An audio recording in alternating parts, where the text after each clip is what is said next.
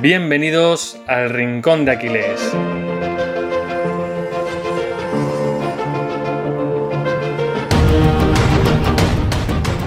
Muy buenas, Sergio. ¿Cómo estás hoy?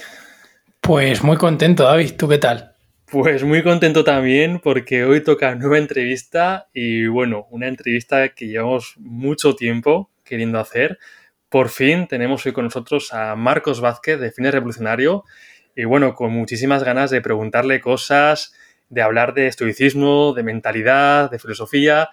Y bueno, para quien no conozca a Marcos Vázquez, eh, ¿qué podríamos decir de él, Sergio? Pues básicamente fue uno de los pioneros en este mundo del podcasting. Lleva más de 10 años con su podcast de Fitness Revolucionario. Y creo que si alguien está por aquí seguro que ha escuchado alguno de sus capítulos y si no, se los recomendamos. Y bueno, aparte del el podcast enfocado al mundo de la salud, lo que, lo que me gusta mucho de Marcos es la amplitud de temas que toca y en estos últimos años ha pasado, por ejemplo, al mundo del estoicismo, donde ha creado para mí, la que es hoy en día la referencia eh, de habla hispana de esta filosofía, que es el libro Invicto, y ahora recientemente ha empezado también a divulgar sobre neurología y el cerebro, con Saludablemente. Así que trataremos los dos libros y hablaremos de temas muy diversos. Eso es, Marcos es una referencia total en los campos que has comentado, como estoicismo, como salud. Así que, bueno, vamos, vamos a ello, ¿no, Sergio? Eso es.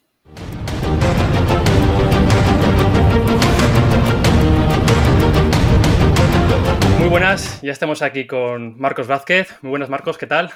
Muy bien, ¿cómo estáis vosotros? Muy bien, lo primero agradecerte tu tiempo, que, estés aquí, es un verdadero placer, te conozco desde hace, te llevo siguiendo desde hace muchos años ya. Y bueno, creo que la gente que nos escuche no hará falta mucha presentación de quién es Marcos Vázquez, pero ¿cómo te defines a ti mismo en tercera persona? ¿Quién es Marcos Vázquez? Bueno, depende mucho del contexto, ¿no? Pero bueno, en este contexto, pues así como versión resumida, soy el creador de Fines Revolucionario, que surgió como un hobby en realidad por mi interés por mejorar la salud, ¿no?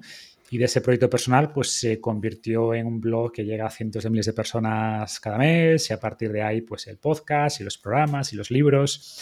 Entonces, bueno, me, considero un divulgador, ¿no? Un divulgador de salud, pero con una visión muy integral, es decir, no concibo hablar solo de nutrición o solo de entrenamiento, o solo de la parte mental, creo que todo tiene que estar integrado y en lo que más me he esforzado es intentar, pues eso, unir todas estas piezas para dar un mensaje lo más eh, coherente e integrado y holístico posible. ¿no?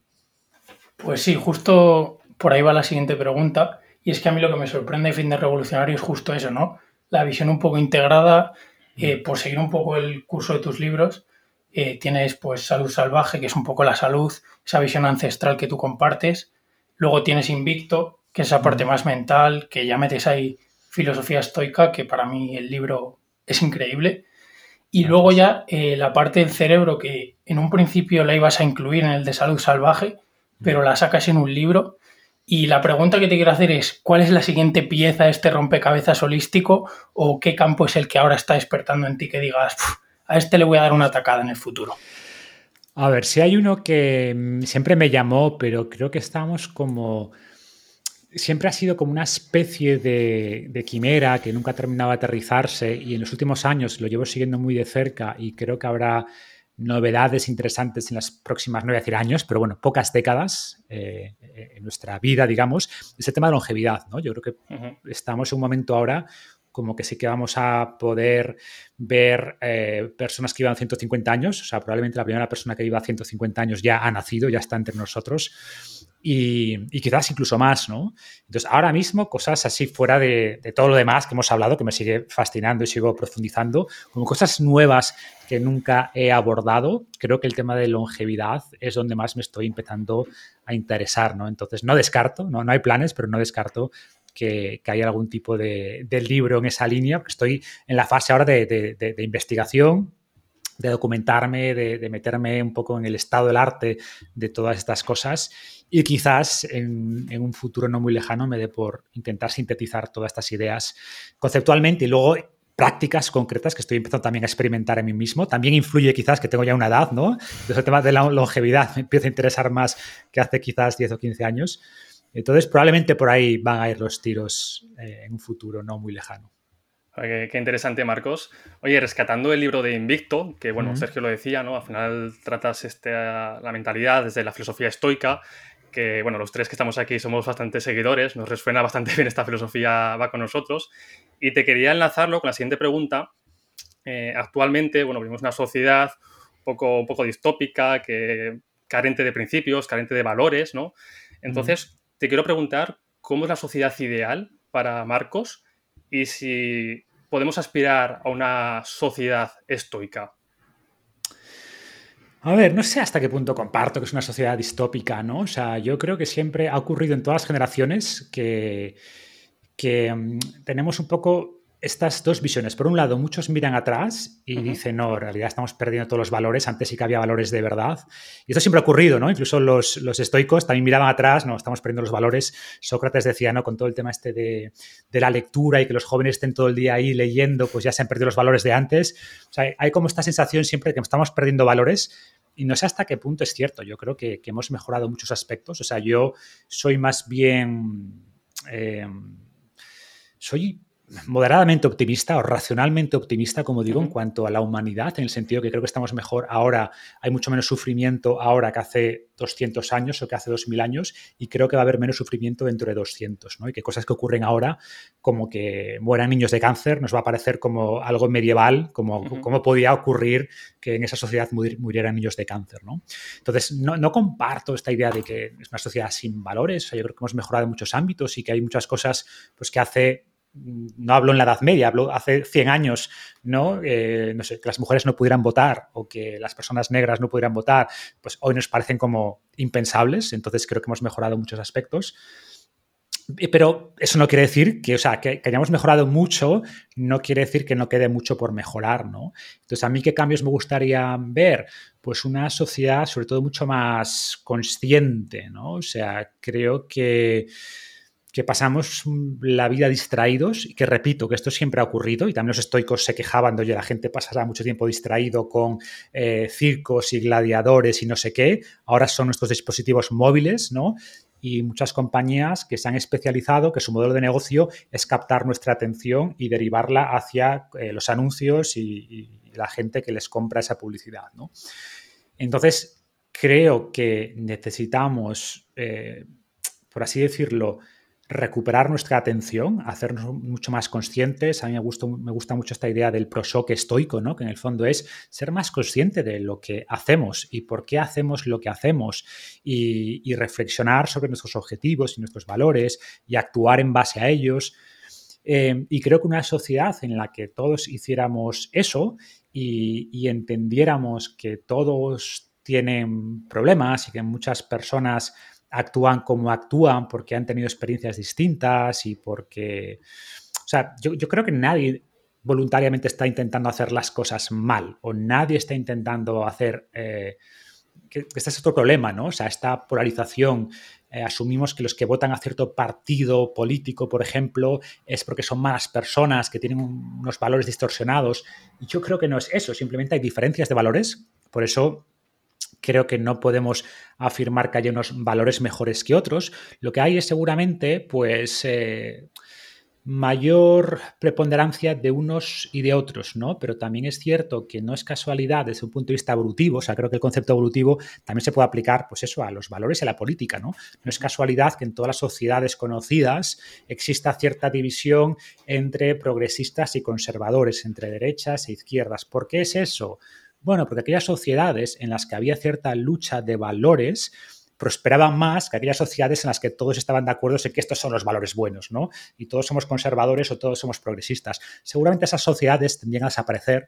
Entonces, mm, pensar que nuestros son los valores adecuados y ya está, y no van a evolucionar y son estos, y todos tenemos los mismos, mm, suena utópico, pero probablemente sería distópico, ¿no?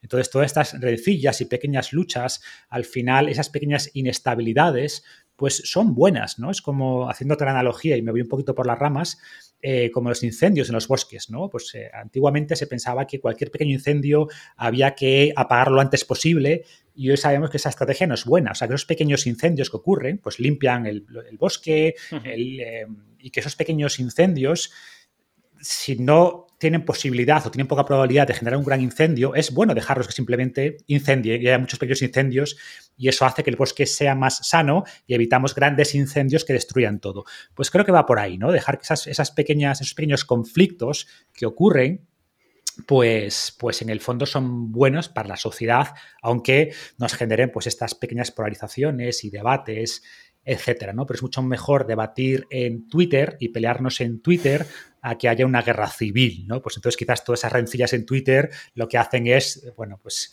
eh, son como esos pequeños fuegos que hacen que no tengamos grandes incendios después. Entonces, va un poquito por ahí, ¿no? Pero me he enrollado muchísimo, pero en el fondo es más conciencia, o sea, creo que, si todos fuéramos más conscientes de que nuestro tiempo es limitado, que fuéramos más conscientes de lo que hacemos con nuestro tiempo, de a qué cosas le prestamos atención, etcétera, etcétera, nos sería mejor en la vida en general y tendríamos una sociedad mejor en general, pero que no pensemos a su vez que hay unos valores universales que todo el mundo debería, debería considerar.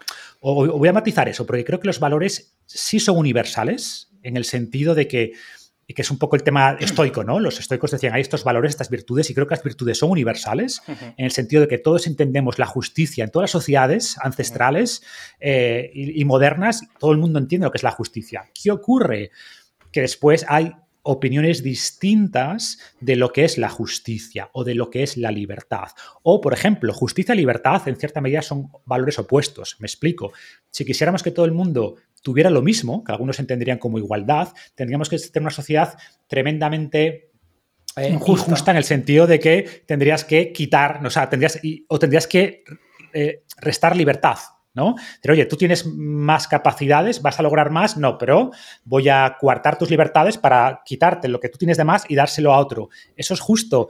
Depende, depende. Es subjetivo. Quizás eh, unos, algunos más liberales piensen que no, que al final si tienes más capacidades, pues... Eh, tengas que tener más y que esa desigualdad es buena y hay gente que piense que no, que independientemente de tus capacidades, pues todo el mundo tiene que tener lo mismo. Entonces, vemos que igualdad y libertad que son valores que todo el mundo entiende y valora, valga la redundancia, pues después la aplicación práctica de esos valores es donde podemos tener diferencias de opiniones y no hay una, una opinión buena y otra mala, ¿no? Yo por hilar un poco, o sea, yo no creo que haya una sociedad con peores valores, pero sí que creo que falta esa dosis de estresores, como tú decías, Marcos, porque es necesaria ese pequeño incendio que tú mencionabas, pero sí que creo que estamos en una sociedad frágil porque siempre tenemos como una vía de escape, ¿no? Decías antes el teléfono o la tablet, o tenemos mil, mil formas de escapar y de no enfrentarnos a esas pequeñas, a esos pequeños estresores que al final tú hablas mucho también de la hormesis. Y al final, pues yo creo que eso es lo que fragiliza, que eso no significa que a nivel de valores estemos peor. Y justo con esto quiero hilarlo, que es al final, pues el enfrentar la adversidad eh, de forma voluntaria. De hecho, era una práctica que abogaban los estoicos por ella. Y por ahí va un poco la siguiente pregunta, que es básicamente, pues si podrías mencionarnos algún obstáculo o alguna adversidad que hayas afrontado recientemente y cómo la has superado. Sí, constantemente. O sea, eh, por ejemplo, yo siempre fui una persona bastante, y sigo siendo, ¿no? O sea, yo soy introvertido. A mí la exposición no es algo que me guste, no me gusta ser el centro de atención. Y es algo que constantemente tengo que, recordarme que sí, me, produce incomodidad, pero no por eso lo voy a dejar de hacer, ¿no? Porque creo que, es, que el proyecto es importante, que, que, puede ayudar a muchas personas y por tanto esa exposición, porque cuando hablamos de incomodidad, tenemos que pensar en incomodidad a todos los niveles, ¿no? O sea, eh, hablo mucho de la hormesis o de esas incomodidades en el, plano físico y, por ejemplo, ahí la incomodidad, pues lo que intento es pues, entrenar, aunque no me apetezca entrenar, eh, ducharme con agua fría, aunque no me apetezca nada ducharme en agua fría o bañarme en el mar en invierno, etcétera, o caminar descalzo, ¿no? Y además son cosas que los mismos estoicos hablaban, ¿no? Pues bañarse en agua fría, caminar descalzo, y, eran conscientes de que eso nos fortalece físicamente, pero creo que tenemos también que enfrentarnos a nuestros miedos, a nuestras inseguridades Y, esa hormesis emocional también es muy importante, ¿no? ¿cuáles son las cosas que te asustan, que te dan miedo? Y muchas veces esas cosas que te dan miedo son precisamente las que tienes que hacer, ¿no? Ojo, hay cosas que te dan miedo y no te aportan ningún valor, pues no las hagas también. Es, absurdo hacer cosas que incómodas simplemente por el hecho de que sean incómodas, ¿no? Eh, pero cosas eh, incómodas que te hagan acercarte a tus objetivos, a tus valores, como decíamos antes, pues creo que tenemos que intentar luchar contra ellas, ¿no? Y exponernos gradualmente a la incomodidad, tanto en el plano físico como, como, emocional. Y para mí, como digo, es una lucha constante, ¿no? No es un día que me levanto, ah, ya no tengo miedo a la exposición. No, siempre está ahí, pero intento simplemente superarlo cada día. Sobre todo para que el día que llegue esa exposición eh, lo lleves mejor. Al final, si un día tú te acostumbras a ducharte con agua fría, aunque sea dos días a la semana, y de repente te quedas sin agua caliente y te toca ducharte con agua fría, pues esa exposición, digamos, la vas a llevar mucho mejor que si estás acostumbrado a ducharte siempre con agua calentita, con el radiador al lado. Yo, creo que, el, por ejemplo, el tema del agua fría, ¿no? Más allá de los, de los beneficios fisiológicos, es. un tema también, eh, a mí me gusta mucho esta analogía, que no es de los estoicos, pero bueno, que es, que es muy similar, ¿no? De la lucha entre el jinete y el elefante. O sea, al final todos tenemos en nuestro cerebro, pues este lado más, la parte más animal, que es la que busca la comodidad y la que huye del, del dolor, ¿no? Y tenemos el, ese jinete que es el que intenta guiarnos hacia nuestra mejor versión, ¿no? El que habla de valores y de objetivos de largo plazo, etc. Entonces yo creo que el hecho, por ejemplo, de enfrentar la adversidad como ducharse con agua fría es una forma de fortalecer el jinete, ¿no? Y que, y que, no solo te permite que un día que efectivamente te quedes sin agua caliente en tu casa, pues no sea tan dramático, sino creo que esos pequeños estresores diarios de hacer las cosas que, que tienes que hacer, pues se puede trabajar, se puede mejorar. Es decir, lo que, lo que repites se refuerza, ¿no? Por ejemplo, si cada vez que estás trabajando en algo y te atascas o te cuesta, pues tiras del móvil, de redes sociales, porque muchas veces las distracciones son una forma de evasión, son una forma de escape.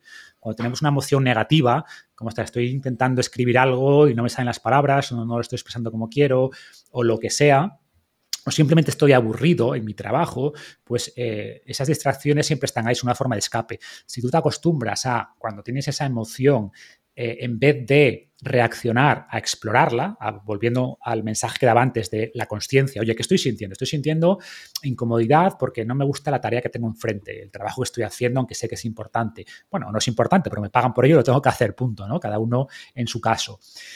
Si nos acostumbramos a simplemente evitar que nuestra atención eh, se vaya a aquellas cosas que son fáciles, como revisar el correo, como revisar las redes sociales, etcétera, nos acostumbramos a seguir trabajando en eso que es importante, pues al final mejora tu atención, mejora tu concentración, ¿vale?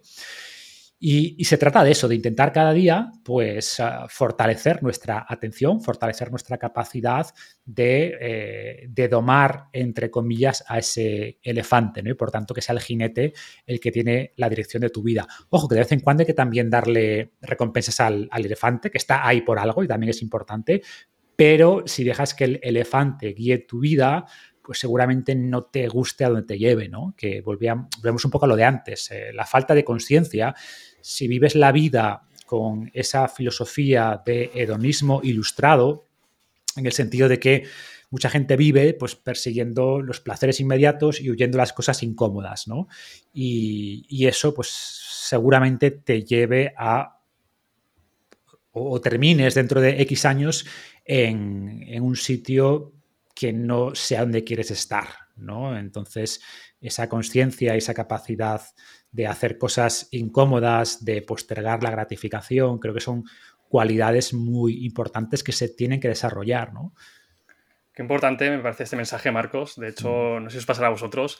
A mí me cuesta mucho más ahora ponerme a leer 30 minutos sin estar pensando en los mensajes del móvil que hace 10 años. Sí, sí. Que yo era capaz de leer dos y tres horas sin despegar los ojos prácticamente y ahora, aún siendo consciente, te cuesta, ¿no? Tienes que, casi cogerte del brazo para no coger el móvil. Exacto. Y yo, yo lo he notado también. ¿eh? Yo soy un ávido lector e intento cada día leer al menos una hora, hora y media, incluso más, pero noto que me cuesta más ahora, que tengo que dejar el móvil lejos, porque si no, el mero hecho, y hay estudios que, que, corroboran esta idea, el mero hecho de tener el móvil cerca hace que pues eso que estés pensando, me habrá escrito alguien, ¿no? O tendría mensajes en WhatsApp, mensajes de Instagram Entonces, estas nuevas tecnologías, ojo, que tienen cosas muy buenas, por supuesto, y nos permiten, por ejemplo, estar aquí hablando en remoto y hacer podcast y todo esto, pero tienen también el lado negativo, entonces necesitamos pues aprovechar lo bueno, pero evitar lo malo. Y parte de lo malo que tienen es que son armas de distracción masiva, como dicen, ¿no? Entonces, mm, cada vez estamos acostumbrados a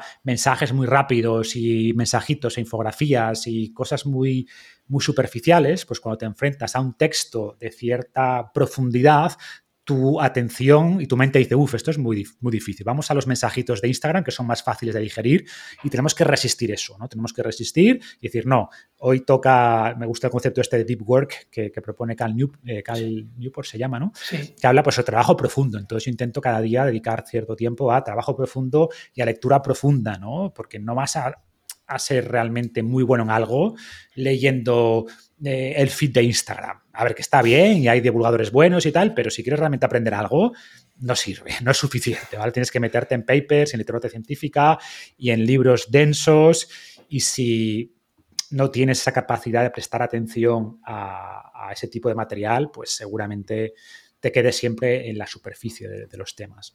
Totalmente. Oye, Marcos, me gustaría preguntarte, eh, hemos nombrado unas cuantas veces ya estoicismo y a veces yo peco de pensar que todo el mundo conoce esta filosofía y todo el mundo entiende el concepto de que hay detrás del estoicismo. Entonces, para los que no conozcan el estoicismo, ¿no? Cuéntanos un poquito cómo llegó a ti esta filosofía, cómo la descubriste y qué es lo que resonó en ti, ¿no? Para que te apeteciera profundizar, incluso acabar escribiendo Invicto. A ver, yo conozco a los estoicos hace muchos años. De hecho, o sea, honestamente no recuerdo cuál fue el primer libro que leí. Yo seguramente fue a Séneca, pues ya en la universidad. Pero es cierto que leía a los estoicos igual que leía cosas de filosofías orientales y estaba un poco en esa búsqueda, ¿no? De, de ideas, de qué cosas resonaban. Yo era, nunca fui nada religioso, ¿no? Y, y yo creo que todos necesitamos algún alguna, alguna guía. Yo creo que en el fondo la religión rellena un espacio importante, ¿no? En el sentido de que creo que todos estamos cableados para ser religiosos. Hay una parte de nuestro cerebro que funciona así y por tanto cuando te quitan la religión o no eres creyente, pues necesitas rellenar eso con otras, con otras, otros valores, otras formas de ver la vida, otras formas de operar, etcétera, ¿no? Entonces yo siempre desde eso, desde la universidad, pues leía muchas cosas, muchas ideas, muchas filosofías. Pero fue ya después, cuando ya estaba trabajando, que hubo un libro que es La Ciudadela Interior de Pierre Hadot, que me, gustó. A ver, no sé si lo recomendaría porque no es un libro fácil. ¿eh? Volviendo a lo de antes, es un libro denso, ¿eh? que empieza, empieza en cada detalle de Marco Aurelio, si utilizaba este término en griego o aquel. Pero a mí me ayudó mucho, porque yo había leído también las meditaciones de Marco Aurelio después, y, sí, me gustaba, o sea, me parecía interesante, pero igual que me gustaba cosas del budismo, lecturas de Osho o de quien fuera, ¿no? Eh, leías cosas interesantes, pero quizás al leer a Pierre Hadot, como que empecé a entender mejor las, las lecturas y volví a leer meditaciones y volví a leer a Séneca y, me ayudó a ordenar las ideas, ¿no? Y, a partir de ahí que me que empecé a profundizar más y luego llegué a autores, más ya hablo de años después, a los primeros, no sé si los primeros, pero libros como, como a Guide to the Good Life de William Irvine, no sé cómo se llama en español. el, arte de la, buena vida, ¿no? El arte de la buena vida, más adelante Ryan Holiday. Entonces, pues ese fue un poco mi proceso, ¿no? Ver que estas ideas me aportaban valor, de aplicarlas en mi día a día, de, ver que me, que me, ayudaban a reducir la ansiedad, el estrés. Tenía además, por el lado laboral, pues me dedicaba a la consultoría, eh, la consultoría, pues al final es una carrera dura, ¿no? El sentido de que siempre estás lidiando con clientes, em, con proyectos donde siempre hay incendios y además cuanto más subes, pues más incendios, más problemas más grandes, en definitiva. Y, notaba pues que me ayudaba, me ayudaba a mantener la calma, a cerrar mi día y a poner en perspectiva los problemas, a tomar decisiones más racionales, a, ser mejor gestor de equipos. Tenía equipos, llevaba a más de 200 personas en, por hacer un inciso, Marcos, para ah. la gente que no lo sepa, tú vienes del mundo de la ingeniería. Sí, sí, yo soy ingeniero, soy ingeniero originalmente y luego me dediqué muchos años pues eso, a consultoría y, era socio de una consultora grande y, me dedicaba a otra cosa, ¿no? Entonces, a ver, creo que el estoicismo sirve para todos, pero si tienes un trabajo especialmente estresante, donde gestionas a muchas personas, eh, con clientes, etcétera, pues más todavía. ¿no? Entonces yo notaba que el estoicismo me ayudó mucho, me ayudó sin duda después a crear el proyecto de fin revolucionario, a ver cómo enfocarlo, a enfrentar las críticas y, y todo esto que surge cuando empiezas a tener cierta visibilidad.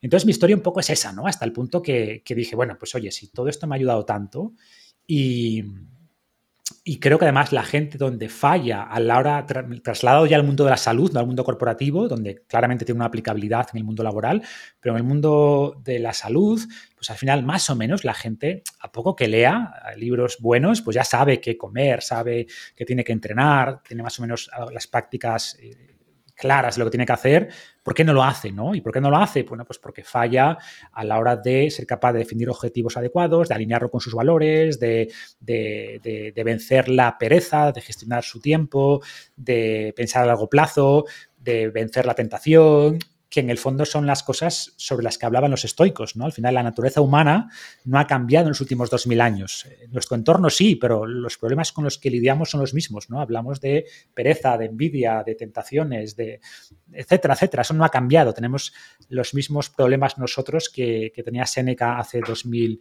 y pico años. ¿no?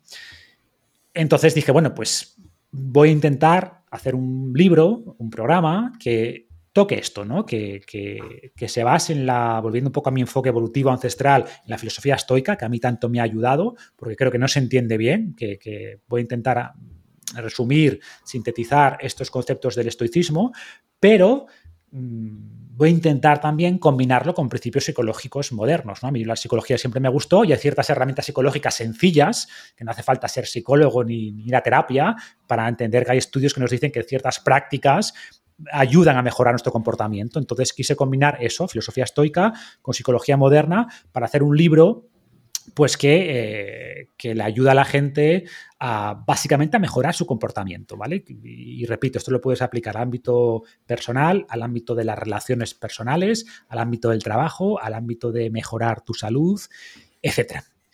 Y era una apuesta, era una apuesta porque yo sabía que si escribía un libro nuevo de entrenamiento o de nutrición, pues que iba a funcionar igual que habían funcionado los anteriores, ¿no? Escribir sobre estoicismo, sobre filosofía, pues bueno, era una apuesta arriesgada, pero para mí Fin Revolucionario, más allá de un negocio, que lo es evidentemente, es un proyecto personal y me permite explorar cosas que me fascinan. Como te decía antes, pues ahora estoy con el tema de longevidad. Ya veré si eso sale, va a alguna parte o no, no lo sé. Pero es un tema que me interesa, o sea, que lo haría, aunque finalmente no, no haga nada más con ello más que experimentar, ¿no? Entonces el tema del libro de Invicto es lo mismo. Yo creo que estas ideas, primero a mí me ayudó mucho también a, a todas esas notas y escritos que tenía desde hace muchos años como a sintetizarlos. Entonces al final fue también para mí un proceso de a ver cuáles son las ideas principales. Me he dejado muchas cosas ¿eh? que me gustaría Mm, o sea, qué ideas del estoicismo voy a meter en el libro, cuáles no, todo ese proceso de lo que meto y lo que dejo fuera, pues también me permitió a mí mismo priorizar cuáles son los conceptos que más creo que pueden ayudar. Hay muchas cosas que, me darían para un Invicto 2, la, secuela. Eh, me ayudó pues a, cementar eh, o cimentar mis ideas, a sintetizarlas también. Y como yo siempre digo, al final el, el primer beneficiado de escribir libros soy yo, ¿no? En el fondo, te, escribir un libro es un, te obliga, pues eso, a sintetizar, a estructurar, y, bueno, por suerte a la gente le gustó y, hay mucha gente pues, que le ha ayudado y aunque está escrito originalmente para el ámbito de la salud, pues mucha gente me ha dicho, oye, me ha, ayudado mucho a enfrentar una enfermedad o a enfrentar un problema laboral o a enfrentar la pandemia, ¿no? O sea, el libro también que no lo podía haber escrito quizás para un mejor momento o un peor momento, depende cómo se mire. y a mucha gente pues le ha ayudado también a, a superar la pandemia con menos miedo, menos ansiedad, etc.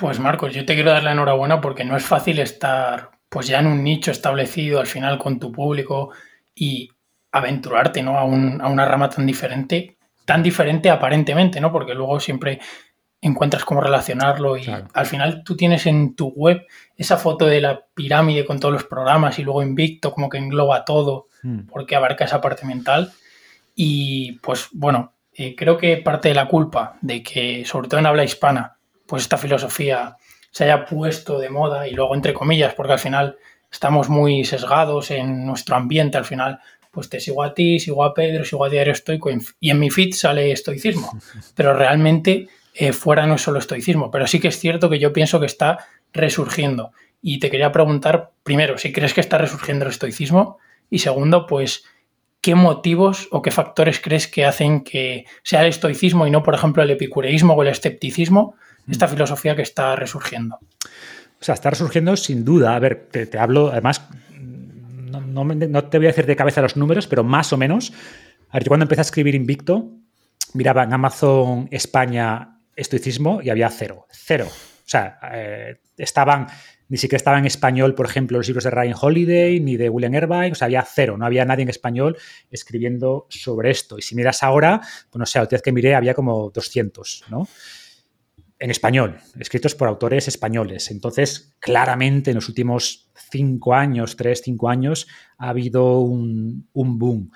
Y en inglés, pues un poco lo mismo, pero quizás han estado adelantados 10 años, ¿no? Lo que te digo, para mí descubrí autores contemporáneos, eh, Pierre Hadot, eh, William Irvine, Ryan Holiday, ¿no? Y a partir de ahí muchísimos otros que también están, eh, Máximo Pligrucci, Donald Robertson, Donald Robertson, que estuve con ellos en un evento también, estoy con del año, hace un par de años en, en Atenas.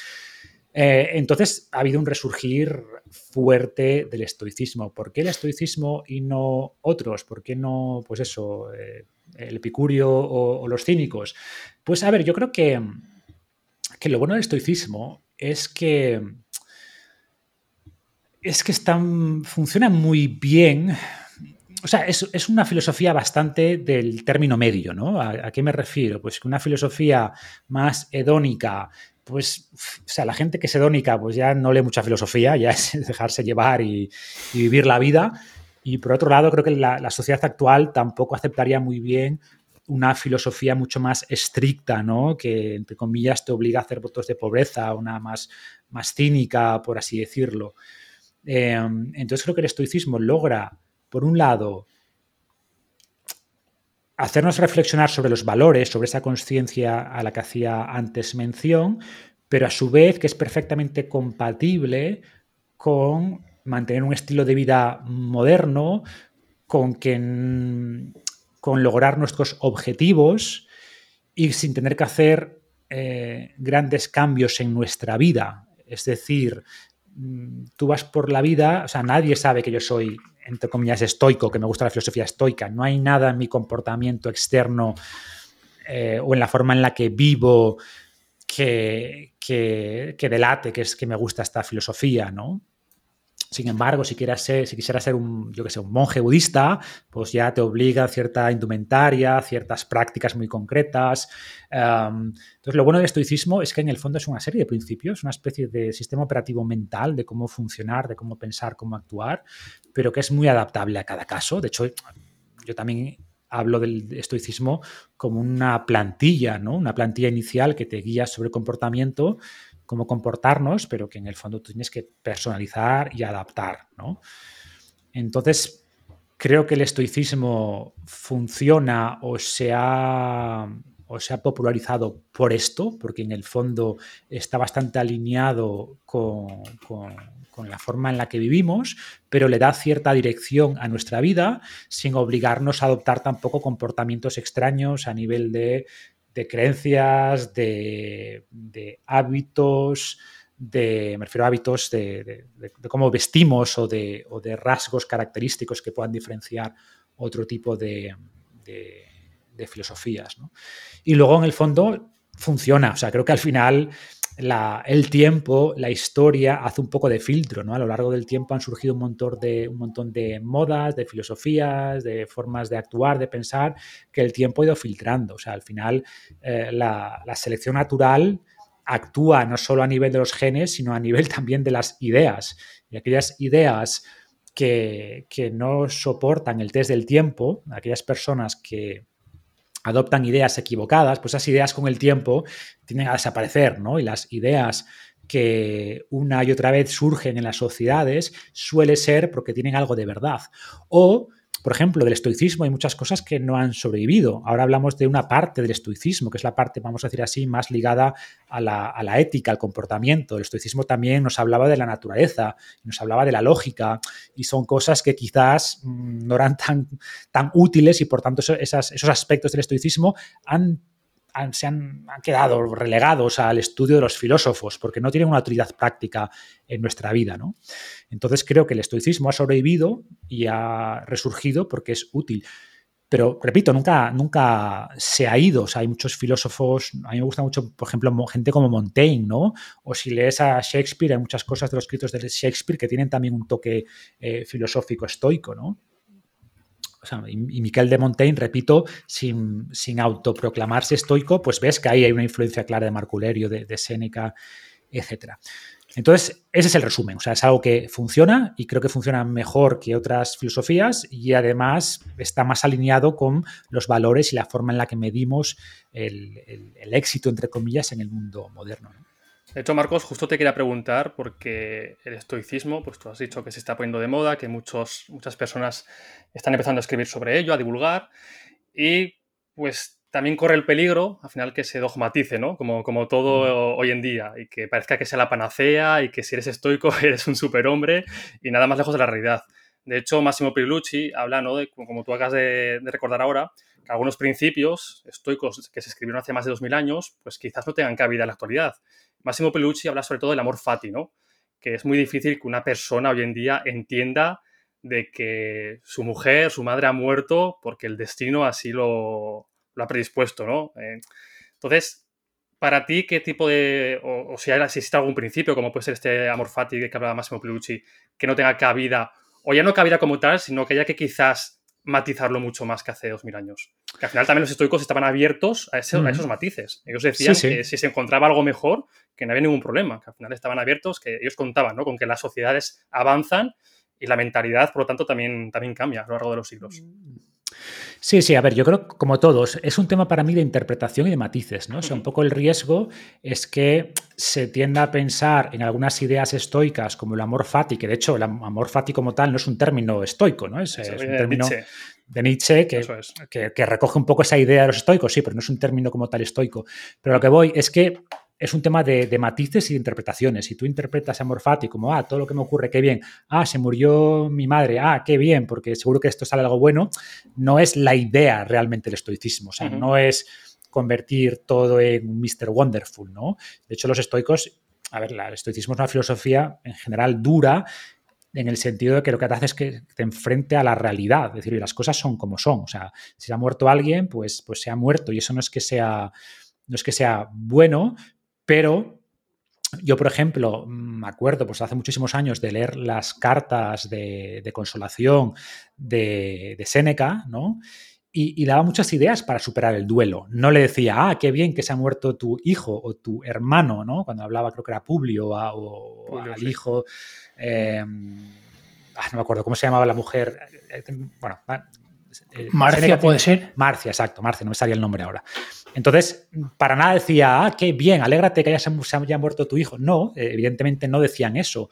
Hablaban un poco de poner en contexto esto, ¿no? Decir, oye, al final la, calidad de una vida o el valor de una vida no se mide por su duración y tienes que estar contenta de haber pasado tiempo con él en vez de estar triste porque terminó. Es normal que llores, deja que tus lágrimas, eh, no te podía decir yo jamás que no llorases, deja que tus... Eh, que tus eh, lágrimas surjan, pero bueno, también tiene que haber un límite al dolor, porque ese dolor no ayuda a nadie, esas lágrimas no ayudan a nadie, bla, bla, bla. O sea, al leer los estoicos, en realidad te das cuenta de que no te están diciendo para nada eso, ¿no? Ah, ve todo como algo bueno, para nada. Lo que sí están diciendo es un poco con esta analogía que también me gusta mucho del perro arrastrado por, por un carro, ¿no? De que, oye, al final las cosas son como son. Entonces tienes dos opciones, pues eh, quejarte, ¿vale? Y clavar las patas en el suelo y decir, no, esto no es así, no es así, no es así. O decir, bueno, las cosas ocurren, y además las cosas que ocurren a todos, no, no podemos lamentarnos por cosas que ocurren a todo el mundo. A todo el mundo le llega que se muere alguien. Si, vive suficiente tiempo, alguien que quiere se va a morir, ¿vale? Y si no es porque tú te has muerto antes. Entonces son cosas que ocurren a todo el mundo y simplemente se trata de vivirlas, de ponerlas en perspectiva, pero entender que hay muchas herramientas que, repito, leyendo las cartas de consolación de Séneca, pues son herramientas útiles. Vas a leer esas cartas y dices, ah, de repente ya, no, ya se me ha pasado. Evidentemente no. O sea, yo veo el estoicismo como algo que mitiga el sufrimiento, no que lo elimina. ¿no? De hecho, el, en Invicto se llama, el subtítulo es sufre menos, no deja de sufrir, ¿no? Es sufre menos, vas a sufrir igual. Al final, los estoicos lo decían, oye, pues cuando se muere alguien que quieres, cuando te ocurren cosas que no quieres, pues sufres y lo pasas mal, ¿no? Pero sí creo que, por ejemplo, en caso de Amor Fati, yo no estoy de acuerdo en que no tenga utilidad. O sea, por ejemplo, cuando llega la pandemia y tienes un negocio X, ¿vale? En el caso nuestro, pues das consulta, tienes una consulta presencial, pues puedes lamentarte y decir, vale, la pandemia, he perdido mis ingresos, he perdido mis clientes, o puedes decir, oye, ¿puedo aprovechar esto para construir un negocio digital, por ejemplo, ahorrarme el dinero de la consulta, pasar a un modelo online, voy a aprovechar estos meses para trabajar en eso y crear algo que sea mejor que lo que tenía antes y que quizás si no hubiera llegado la pandemia, pues simplemente me hubiera dejado llevar por la comodidad del día a día. Eh, para mí se refiere a esto, ¿no? A entender que las crisis pueden ser oportunidades y eso es un hecho.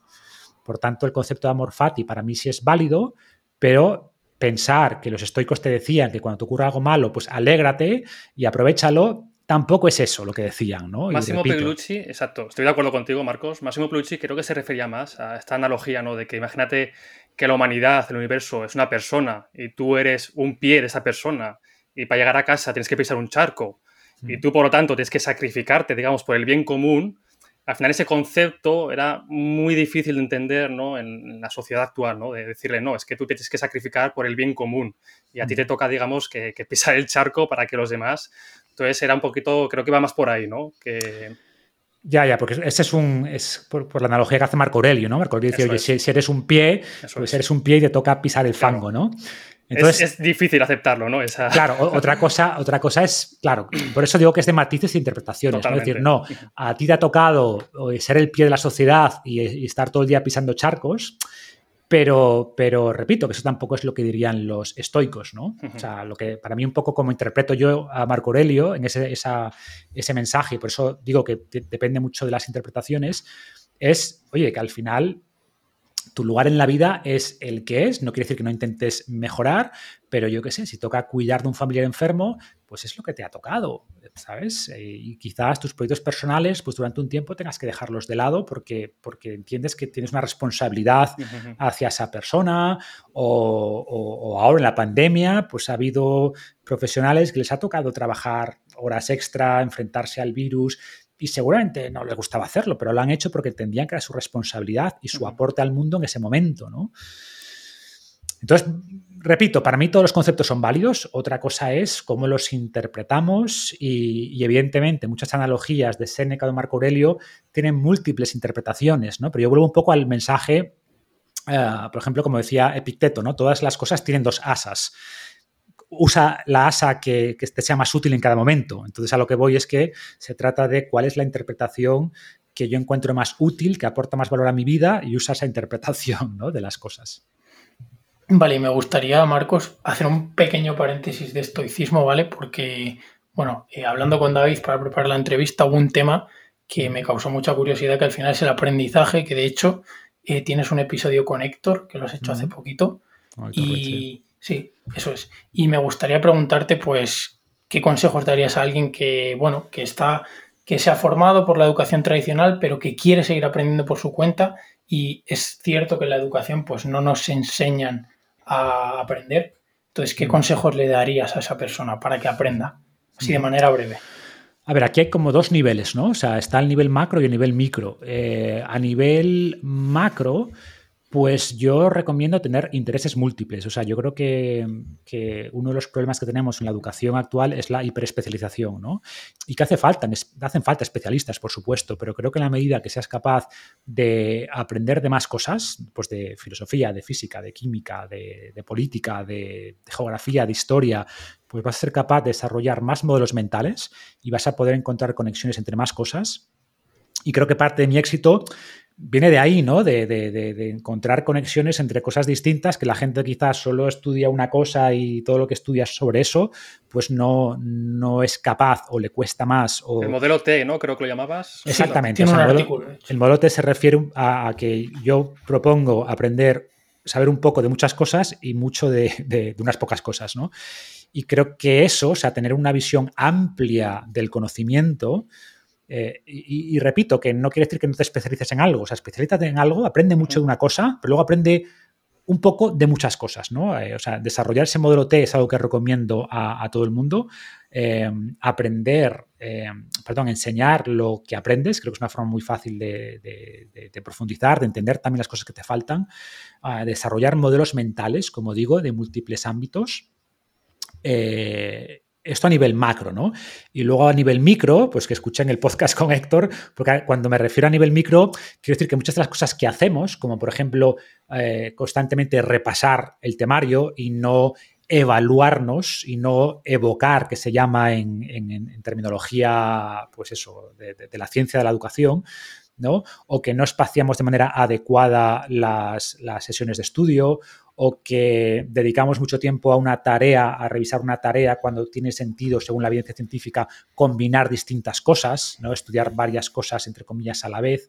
Entonces, em, hay eso a nivel macro y a nivel micro y creo que tenemos que combinar ambos para tener una formación lo más eh, multidisciplinar por un lado, y por otro lado, para que cada hora que invertimos en estudiar sea lo más efectiva posible.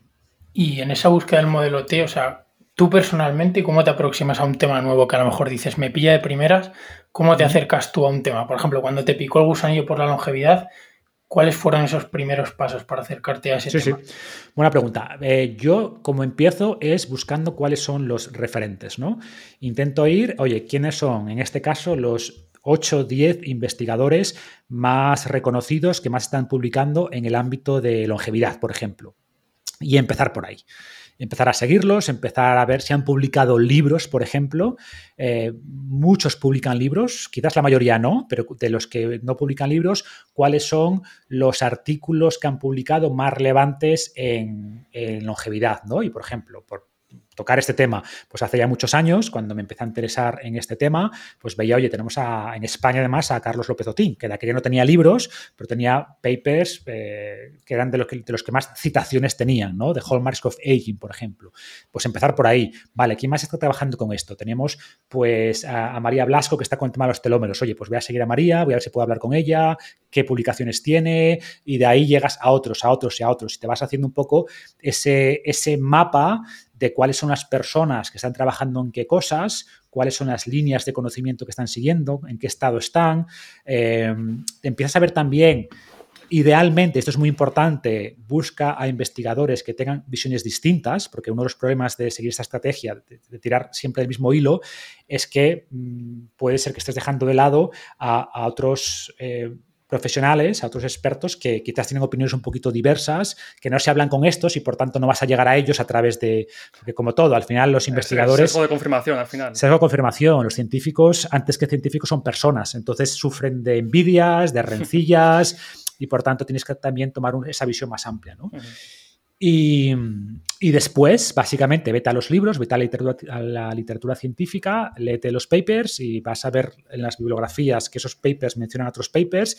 Y mi estrategia siempre ha sido esa, o sea, ir tirando del hilo, eh, cuáles son los autores clave, cuáles son las personas que más saben de esto, que están... Eh, a la vanguardia de la investigación en este tema, por ejemplo en longevidad, que han publicado, léete sus artículos, léete sus historias, eh, de esos artículos van, ellos te están diciendo de, qué fuentes ellos han bebido, porque los, lo bueno de los papers es que enumeran, enlazan otros papers, con lo que puedes ir a los papers, y ahí tienes una forma muy potente de empezar a armarte todo un poco ese mapa mental. Yo soy mucho de hacer mucha investigación primero y luego eh, el segundo paso sería empezar a sintetizar conceptos, ¿no? Decir, oye, ¿cuáles son las cosas que se repiten en todo esto? Empezar a desarrollar, como yo digo, modelos mentales, ¿no? ¿Qué, grandes cosas se repiten aquí? Bueno, pues mira, hablan por aquí de telómeros, hablan por aquí de reloj epigenéticos, hablan por aquí de marcadores biológicos, hablan por aquí de posibles eh, fármacos, hablan por aquí de eh, lo que nos, los, cómo los hábitos de vida influyen en esto. Y te vas haciendo como diferentes silos de información, categorías, y a partir de ahí pues vas uniendo oye, ¿por qué? Yo qué sé, pongo ejemplos, ¿no? ¿Por qué la metformina es interesante? Bueno, porque fíjate que la metformina activa ciertos paths metabólicos similares al ejercicio. Ah, pues entonces parece que por aquí hay un aspecto interesante de, la longevidad, ¿no? entonces va por ahí, ¿no? En buscar primero mucha información y absorber esa información, e irla sintetizando, categorizando, agrupando y poco a poco de algo que no sabías nada o muy poquito, pues vas, eh, pues eso, vas, vas creando tus modelos mentales, vas sintetizando ideas y poco a poco pues, pues vas concretando eso en, lo que sea, ¿no? En artículos o en estudios o en libros o lo que toque. Al final, Marcos, nos acabas de recordar en el punto número uno la importancia de crearte un entorno, en este caso de aprendizaje. Entonces, quiero profundizar en, el tema de entorno. ¿no? A nosotros siempre decimos que junto a los hábitos es prácticamente lo que va a regir tu vida, tus hábitos y tu entorno. ¿Qué importancia le das al, entorno, ya no solo a nivel académico, sino a personal, educativo, social? ¿Y ¿Cómo te afecta a ti? Y también, si nos puedes contar, ¿no? ¿Qué, qué referentes, digamos, tienes tú en, en los temas que más te interesan?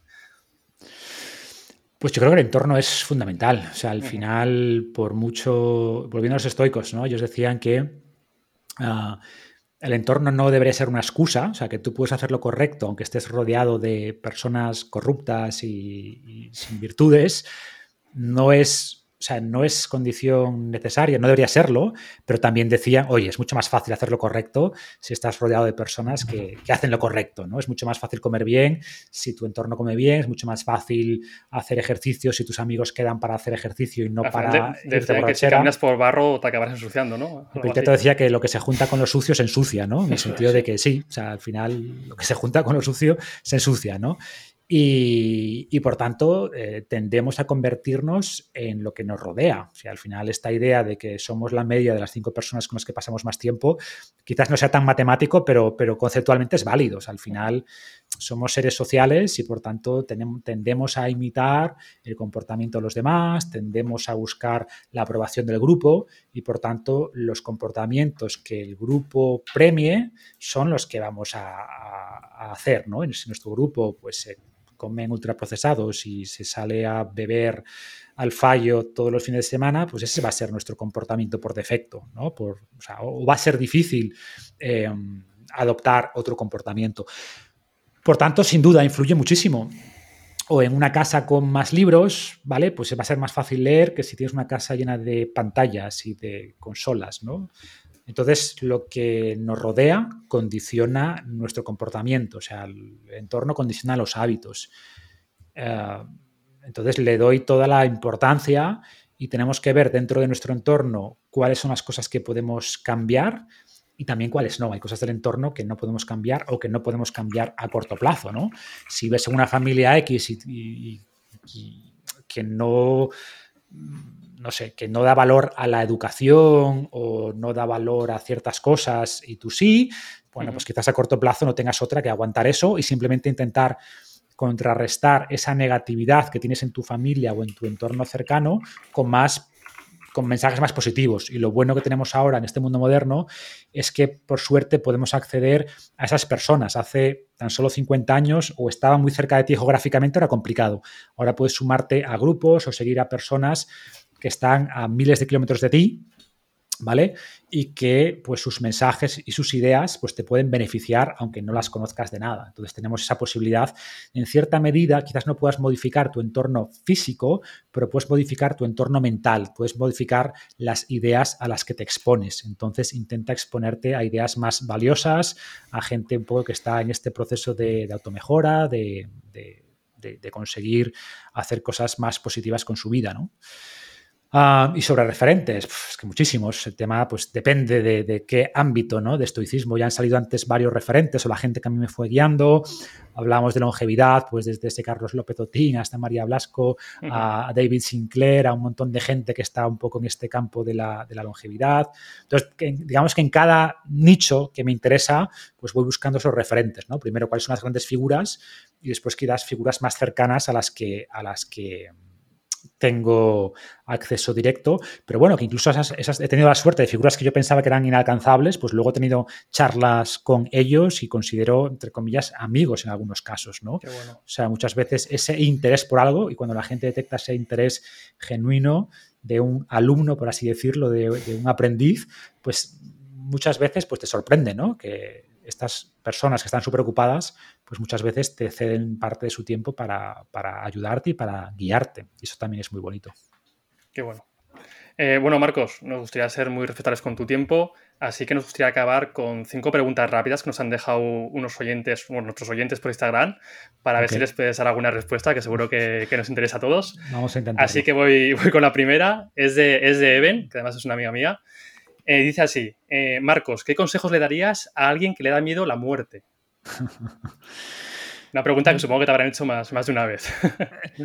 bueno, a ver, primero entender que es natural, que a todo el mundo nos da miedo la muerte. Es decir, entonces entender que es normal, que no es una patología. O sea, eh, tenemos la suerte de entender la muerte y por tanto ser capaces, volviendo al tema de la longevidad, ¿no? de tomar medidas para evitarla, mientras que otros animales nunca van a intentar evitar la muerte más allá de escapar de ella en el momento presente, pero pues eso tiene también la parte negativa de que nos preocupa y que nos puede llegar a paralizar, ¿no?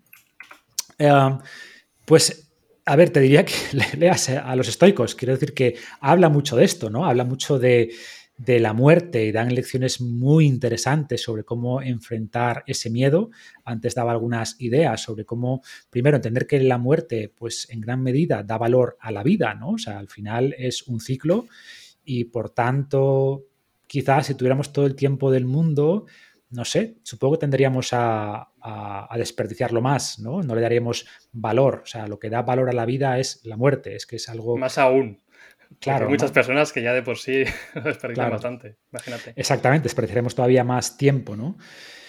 Em, pero repito, que más que intentar ahora hacer un resumen, es eh, los estoicos hablan mucho de, la muerte y de hecho iban hasta el punto de decir que el objetivo de la filosofía era aprender a morir, ¿no? Eh, y Seneca, por ejemplo, pues intentó con su muerte, pues ser un ejemplo, decir, oye, justamente tenemos que eh, la, filosofía nos ayuda a luchar contra nuestros miedos y nuestro mayor miedo es la muerte. Por tanto, contra la muerte es eh, con lo que la filosofía puede, puede ayudar más. Muy de acuerdo, Marcos. Voy con la segunda. Miri Ferreira dice, ¿cuál es su rutina matutina y nocturna? ¿Y cuáles son los nuevos hábitos que ha adquirido recientemente o que está en proceso de ello, Marcos? A ver, no tengo tampoco una rutina súper definida, si es un tema que me gusta, ¿eh? o sea, sí creo que al final las rutinas em, son una forma de agrupar hábitos positivos, ¿no?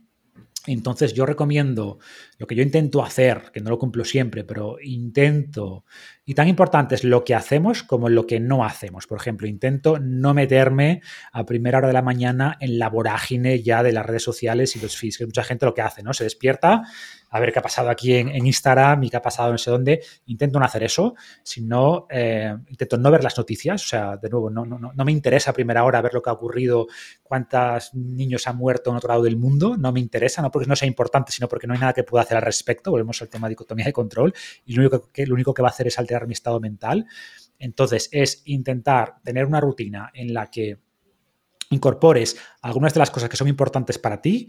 Por ejemplo, yo hago algo de, no, no entreno a primera hora, no, no, es un momento en el que tenga ganas, pero intento hacer algunos ejercicios básicos de movilidad, ¿vale? Antes, de, antes del café, algunos ejercicios, tampoco medito a primera hora, pero algunos ejercicios básicos de respiración. O sea, la respiración es una palanca muy potente sobre el sistema nervioso autónomo, sobre todo sobre la parte parasimpática, podemos una respiración tranquila. Entonces, respirar, evitar meterte en las redes sociales, hacer algo de movimiento, en mi caso, algo muy suave, de algunos, son ejercicios de movilidad muy sencillos, como algunas posturas de, yoga, algo así.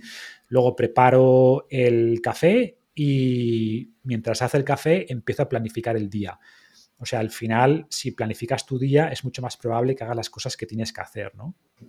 Entonces, nada, planifico el día, básicamente, y luego me, pues me pongo a, depende, a veces desayuno, a veces no. Si desayuno, pues desayuno eh, y luego me pongo ya a, seguir esa planificación.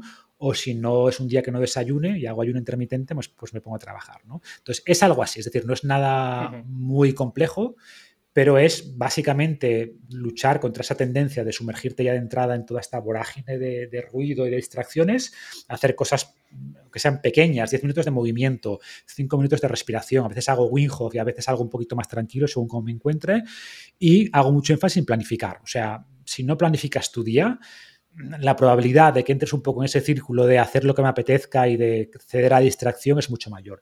Y al final del día, creo que es bueno tener también un ritual eh, como para cambiar de modo laboral, en mi caso, a modo ya, oye, dejo atrás el tema profesional y ya tema personal, ¿no? Entonces, ¿qué suelo hacer? a ver, entrenar suelo entrenar a media, al final de la mañana, con lo que es parte de mi rutina, pero no es parte de este ritual de final del día. Y al final del día, pues básicamente uh, ceno.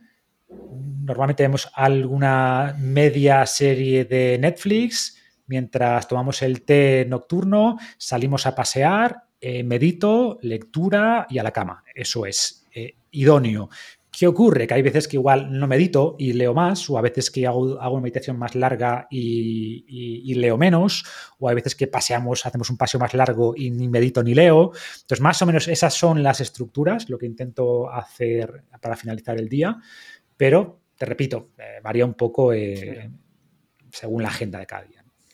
Bueno, vamos con la tercera pregunta, que está seguro que nos va a servir a muchos de nosotros. Eh, dice Chris Fit, perdón. Marcos, consejos para perder menos el tiempo. pues, a ver, hemos dado antes algunas, ¿no? O sea, tener un poco esa rutina, por ejemplo. Em, a ver, cosas que yo creo que son muy importantes para perder menos el tiempo. Primero, definir lo que quieres hacer. Es decir, cuando hablamos de una distracción, solo estás distraído si estás haciendo algo distinto a lo que dijiste que ibas a hacer, ¿no? Es decir, si no tienes claro cuál, cómo debería ser tu día, en lo que quieres trabajar, por definición no estás distraído. Y, al revés, si tú dijiste que, que, ibas a pasar un tiempo, yo qué sé, con, tu pareja y estás mirando, haciendo, enviando un email del trabajo, estás distraído, aunque estés haciendo algo en teoría productivo, ¿no?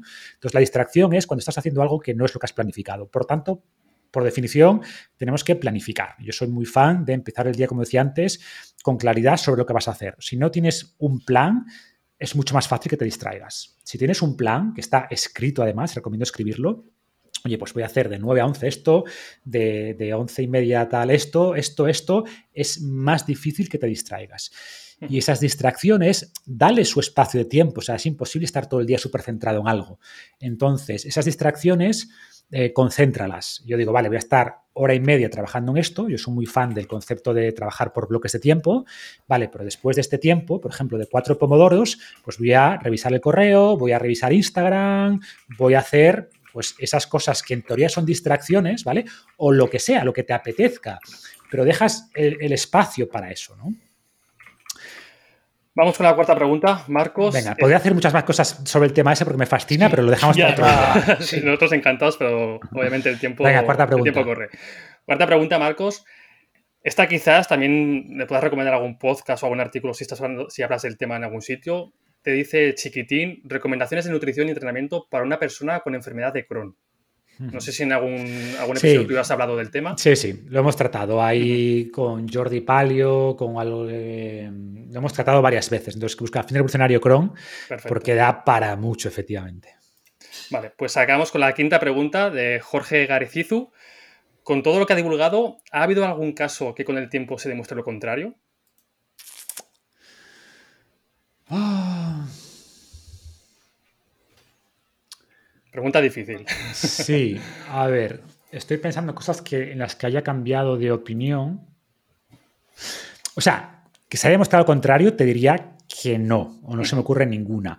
Lo que se ha ocurrido es que hay cosas que pensaba o que afirmaba con, de manera más universal y que luego con el tiempo he visto que, bueno, que no es que estén equivocadas, pero que no necesariamente funcionan para todo el mundo y que de hecho hay gente que le funciona mal. ¿Vale? Entonces va más por ahí que, cosas que se haya mostrado lo contrario. Es sobre todo eso, matizar. También ocurre cuanta, eh, cuando tienes menos seguidores, pues y tus mensajes y tus prácticas funcionan muy bien a la mayoría de las personas que te siguen, que te conocen, pues tiendes a ser un poquito más categórico con las cosas. Cuando te expones a cientos de miles de personas, empiezan a llegarte muchos casos, entre comillas, extraños, ¿no? Entonces, con que haya una cosa que a una de cada 100 personas no le va bien o que le va mal directamente, pues aunque sea una de cada 100, te llegan muchos casos de personas y dices, oye, esto que propones aquí, pues no es cierto porque me fue mal. Y yo, a ver, te fue mal porque una de cada 100 le va a ir mal y te ha tocado a ti, ¿vale? ¿Eso es que sea lo contrario? No. Quiere decir que cuando doy un mensaje, ahora matizo mucho más que antes. Digo, oye, esto está bien, ahora bien, si tu caso es este, este o este, ten cuidado porque igual en tu caso vas a tener problemas, ¿no? Y esto aplica con lo que sea. Da igual que hablemos de dieta cetogénica, de ayuno intermitente, de entrenamientos de alta intensidad, de un montón de cosas que, que, que pueden ayudar a muchísimas personas, pero que hay ciertas personas pues que puede ser problemático, porque hay un tema que le genera ansiedad, hay un tema que tenga un riesgo de lesión superior a la media, hay un tema que lo que sea, ¿no? Entonces, por eso, como digo, lo que intento ahora, quizás mi divulgación es, más, eh, tiendo a matizar más los, mensajes, que esto hay gente que no le gusta, ¿eh? Claro, es que dices esto, pero cuidado con esto, entonces ya no sé qué hacer. Yo, pero es que es la realidad, o sea, la biología, esto no son matemáticas, entonces que algo sea bueno, o sea, no hay nada por ejemplo, ¿las verduras son buenas? Pues sí. Ahora bien, hay gente que las verduras, volviendo al tema, gente con cierta inflamación intestinal, hay ciertas verduras que sientan fatal, que no toleran nada de fibra y que eliminar todas las verduras es lo, les funciona genial. Eso no, deja de que sean buenas. Exactamente, no decir que no sean buenas, quiere decir que tengo que matizar, oye, cuidado, y ahora de hecho lo, pongo, oye, cuidado, porque si tienes estos problemas, pues quizás las verduras tengas que limitarlas, ¿no? Entonces va por ahí, ¿no? Quizás lo que he hecho en la divulgación es matizar muchas más cosas, entendiendo que hay una gran diversidad de personas y que no hay nada que funcione a todo el mundo. Y Marcos, yo quería añadir aquí una pregunta así de estrangis entre las de la audiencia, porque creo que tu último libro se merece un podcast aparte, pero sí que hay un concepto que me parece muy interesante y que me gustaría, si lo puedes explicar brevemente, que es un concepto con el que cierras el libro, que es el de metaconsciencia. Si nos puedes explicar qué significa y pues en, qué nos puede servir el conocer este concepto.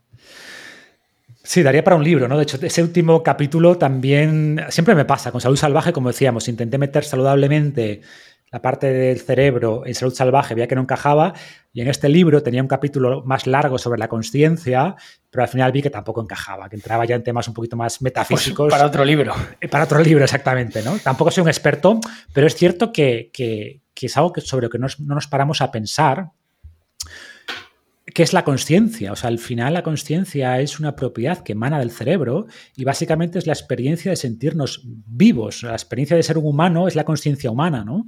Eh, y una pregunta que nos hacemos es, oye, ¿los animales son conscientes? ¿Tienen la conciencia que tenemos nosotros? Todo apunta a que sí, pero es una conciencia muy distinta. Y lo que diferencia o lo que pensamos que es la principal diferencia entre la conciencia humana y la animal es que nosotros no solo somos conscientes, sino que podemos plantearnos qué es la conciencia. Es decir, somos conscientes de que somos conscientes. Y la gran, que es este concepto de metaconsciencia. Y la, gran ventaja que nos ofrece esta metaconsciencia es que somos el único animal que gracias a esto puede mejorar. Es decir, un perro no está preocupado por voy a intentar ser un mejor perro, voy a intentar... No, o sea, un perro responde a su entorno, ya está, ¿no? Le puedes educar, le puedes enseñar cosas, pero no porque él quiera mejorar, sino es simplemente un tema pavloviano, ¿no? De, de una conducta aprendida. Entonces, los seres humanos somos los únicos que tenemos la capacidad esta metaconsciencia de poder pensar en que hay una mejor versión de nosotros mismos y que podemos alcanzarla con nuestros hábitos, ¿no? Y por eso termino el libro limitándome a esa parte de la conciencia, que repito, es un tema mucho más amplio, para decir, oye, aprovecha esta gran capacidad de tu cerebro, esta gran propiedad que emana de nuestro cerebro, que, es la conciencia, para mejorar. ¿no? Y en fondo ese creo que puede ser un buen mensaje también para terminar esta charla. Sí. Pues me parece muy interesante y bueno, Marcos, eh, nos pegaríamos horas y horas hablando de diversos temas. Eh, muchísimas gracias otra vez por, dejarnos tu tiempo. Y bueno, déjanos también para la gente que, no te siga, esa, gente que ya estado en una cueva los últimos 10 años, dónde te puede encontrar y sobre todo también si le ha interesado los libros que hemos hablado, Invicto, Saludablemente, este último también, dónde puede adquirirlos. Pues básicamente finderevolucionario.com, esa es mi, casa en internet, mi pequeña esquina del universo digital. Entonces que vayan allí y ahí están los programas, están los enlaces a los libros, que están en Amazon, casi todos, eh, menos los programas que están solo en la web. Pero bueno, repito, finderevolucionario.com y ahí están los artículos, los podcasts, los programas, los libros y un poco mi pequeño mundo. Perfecto, pues dejaremos en la descripción todos los enlaces para que podáis encontrarlo rápidamente. Así que nada, un fuerte abrazo muchas gracias, Marcos. Y, muchas gracias. A vosotros, un placer. Cuidados.